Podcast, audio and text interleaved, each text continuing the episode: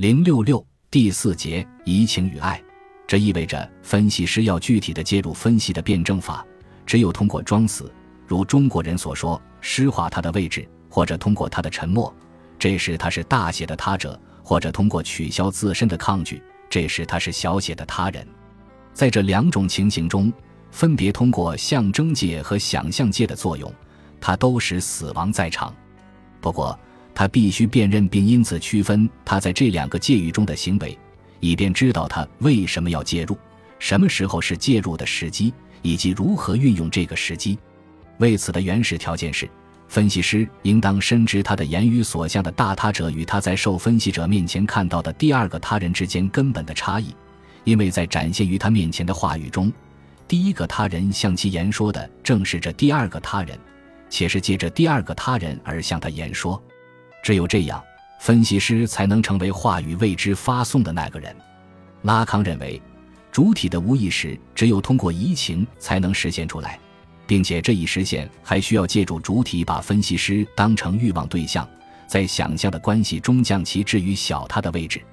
如果这时分析师受到想象的关系的诱惑，取消自己的抗拒，拒不承认受分析者的他在性，而是以自己的爱。恨或无知这类想象的激情加以回应，言谈过程就会暂时甚或永久的中断。为了避免这一后果，分析师就必须在大他的位置通过保持沉默，以引诱受分析者前来确认他者的地位和功能，让后者向他者言说，让主体受到压抑的无意识冲动参与到能指游戏中，以完成对移情的分析和阐释。正是在这个意义上，拉康后来说。分析实践本质上是一种伦理实践，在五十年代，拉康主要还是从主体间的关系来考察移情的问题，希望通过厘定分析师的位置来妥当的处理移情的悖论。在那时，他也许认为，通过把受分析者引向象征的移情是可以解决那个悖论的。可是到六十年代，随着研讨班的重心转移到实在界，转移到欲望的辩证法和元乐的伦理学。他又倾覆了自己此前的观点，在移情和主体坚信之间，移情和重复之间做了明确的切割。分析师的位置被另外一个主题所取代，那就是分析师的欲望。这一自我修正的分水岭，就是1960至1961年的第八期研讨班移情。前面已经说过，只要有分析性的关系的地方，就会有移情。在精神分析过程中。移情是一个必然的事实，也是使分析得以进行的一个必要前提。在我们的日常经验中，最能体现移情效能的，莫过于爱的关系。有爱的地方，必定有移情；反之，有移情的地方，爱一定也会频繁现身。还有，对拉康本人而言，最大的移情场所莫过于他的研讨班。研讨班作为拉康进行培训和教学的舞台。老师和学生的关系无疑是最大的移情关系。分析过程中的移情、爱的移情、教学中的移情，拉康在第八期研讨班中现身说法，以柏拉图会影片中苏格拉底和阿尔基比亚德的关系为这三种移情关系的原型，将它们融为一体，尽显移情的本相，同时也一展拉康自己作为分析家、导师和被爱者引发移情的魅力。在移情的框架内来讨论爱，或者说以一个谈论爱的文本来揭示移情的结构，拉康的这一谈论方式本身已经显示了他的言谈方向并不是我们日常意义上的爱情或性爱，但这并不妨碍你从这个日常的角度去理解，只是需要明了一点，在精神分析学中，爱对于主体而言总是一种灼伤。是的，在人类的情感和关系中。爱的情感与爱的关系常常被视作是最难以言表的东西，但也是被人们说的最多的东西。要知道，言说不可言说者，这正是人所难以抗拒的诱惑。从柏拉图的《爱的阶梯》到罗马人的《爱的艺术》，从中世纪骑士的玫瑰传奇到莎士比亚的《爱的哀歌》，从理性时代的傲慢与偏见到浪漫主义的爱的宗教。西方世界的爱的话语在时间的长河中汩汩流淌，但是，在人们对爱的喋喋不休中，在无数的爱的话语中，又有几多言说了爱的真相呢？又有谁敢说自己言明了爱的真理呢？至于那些在爱的世界里嬉戏、纠缠和挣扎的主体，又有谁能看到自己所露出的蠢相呢？将爱情进行到底，当代人的这个爱情宣言，就是拉康所讲的愚蠢主体的最佳表征。其实，我们也许更应当说，在弗洛伊德之后，爱已成为往事。戳穿爱的神话，穿越爱的幻想，弗洛伊德和拉康的爱的哲学的宗旨尽在于此。会饮篇是什么？哲学史家告诉我们，那是一部有关爱之真意的哲学戏剧。那它是古希腊人的爱经吗？不是，他谈论的不是性爱的技术，甚至也不是性爱的艺术。他谈论的是另外一种爱，是哲学史家们喋喋不休的对真理或智慧的爱，是理念的爱，是爱的理念，是心灵借着爱欲的力量，借着美的阶梯的逐级上升。但它只是这样吗？它真的与性爱无关吗？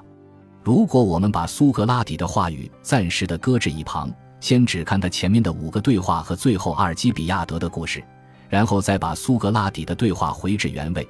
你难道不觉得它其实就是一个有关性爱的剧情？苏格拉底的对话则是这个剧情的一个外联，以一种高超的遮蔽技巧来达成暴露的另样效果。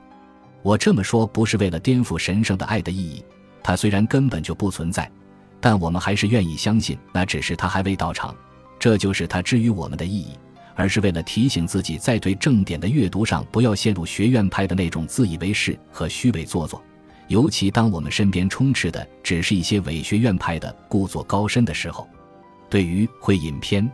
我们又何尝不可以把它看作是古希腊文化名流们私人化的情感生活的一部传记，是他们对阿弗洛狄特的群角的一次集体先看、宴饮，俗世中最为世俗的一个场景；爱，俗世中最令人神秘的一种体验；谈爱，俗世中最具催情效力的一个行为。这一切都因为一帮擅长修辞的名流的参与而被赋予了些许优雅、严肃和巧智的色彩，更因为一个绝对智者的出场而被提升为心灵的一次从炼狱到天堂的游历。是的，正如许多古典学家和哲学史家所言，会引篇无论在布局结构上还是在论证推进上，都堪称哲学戏剧的典范。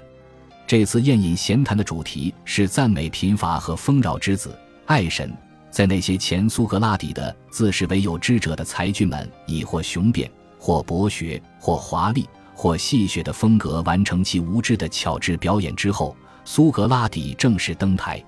这位自知无知的爱智者假借一位女巫之口，迪奥提玛的女性身份。这个文本细节并非毫无意义。要知道，宴饮开场的第一宗事就是清场，把女人都赶出去。以一种庄严而不失热情和巧智的崇高文体，展示了一个追求智慧的哲人的道路，一个爱与美逐级上升的阶梯，一个追逐真理的心灵从现象直观通达理智直观的辩证法。戏剧至此达到了它的高潮，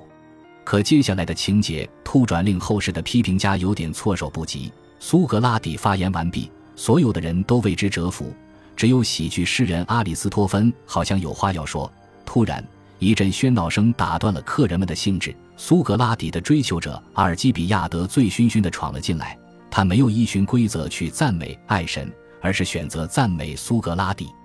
一场严肃的讨论就此戛然而止。一个混合着悲剧和喜剧风格的哲学文本，因为这个插曲而显出某种裂口，令后世的批评家只能对他三缄其口。认为阿尔基比亚德那冗长而平实的叙述，充其量只是刻画了一个爱智的哲人的性格和品行，一种以行为践行其知识的应当的哲学的生活，或者说刻画了苏格拉底身上体现的对纯粹知识的爱欲，以及这种爱欲和这种知识对存在的效能。反正这个插曲即使算不上是柏拉图的败笔，也至多只具有历史文献的价值。或则柏拉图不过是想借阿尔基比亚德之口为他的老师苏格拉底做做翻案文章，可是拉康一反常规，其阅读的注意力正好整个的倾注到了这个文本的裂口上，认为阿尔基比亚德这个形象对于理解柏拉图的爱欲理论至关重要。与传统之把会引篇看作一个哲学文本不同，拉康首先把它看成一个修辞学的文本。故而不厌其烦地讨论了他的文体类型、话语语境、叙事程式、戏剧模式、言语结构，乃至那些属于纯粹能指游戏的妙语的策略，并把女巫迪奥提玛的发言置于整个修辞的肢体和话语的辩证法中，以显示出柏拉图安排阿尔基比亚德突然闯入不是偶然的，而是为了从文本内部构成对迪奥提玛的话语的一种反讽式批判。如同迪奥提玛的话语乃是对前苏格拉底的话语的反讽式批判一样，因为正是阿尔基比亚德的贸然闯入，再加上前苏格拉底的巧智之士的混场，柏拉图的文本变成了一个多种话语的在场，一个重语喧哗式的话语狂欢。传统阅读所演示的层层推进的等级式辩证法，被一种互文性并置的辩证法所取代。在那里不再有关于爱的单一的哲学教义，而只有爱的意义的流转，只有单一语义的短路。阿尔基比亚德的出现就充当了这一短路的功能。据史料记载，阿尔基比亚德是一个年轻的有野心的政治家，为实现其梦想和权力的欲望可以不惜一切，甚至不惜背叛他的祖国。所以拉康把他描述为欲望人，寻求元乐之人。总在想方设法追求欲望的满足和快感的享受。拉康说，欲望人有一种特别的激情，就是他不仅欲望着一切，也欲望着欲望的知识，即他总想知道那指导主宰其欲望的东西究竟是什么。我欲望，可我到底欲望什么？我所欲望的是我真正想要的吗？所以，欲望人的悖论就在于，他欲望，但缺乏欲望的知识。他对自己所欲望的东西一无所知，于是他寻求从他人那里得到回答，仿佛他人拥有他所缺乏的东西，仿佛从他人那里能了解到他的欲望的真相。这样，我欲望什么就变成了你想要什么，你想从我这里得到什么。当欲望人把他的这一知识的激情投射到一个理想的对象身上时，一种爱的关系就出现了，就像阿尔基比亚德。他把自己的性欲力比多投注到苏格拉底的身上，把苏格拉底视作是爱的对象，视作是可教给他爱的知识的导师，认为对方拥有他所缺乏的欲望之物，并知道他所欲望的是什么。正是由于这一想象的投射，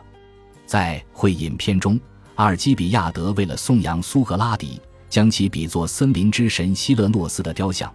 这些雕像虽然相貌丑陋，就像苏格拉底。不光是其貌不扬，还邋里邋遢，但里面却装有小神像这样的宝物。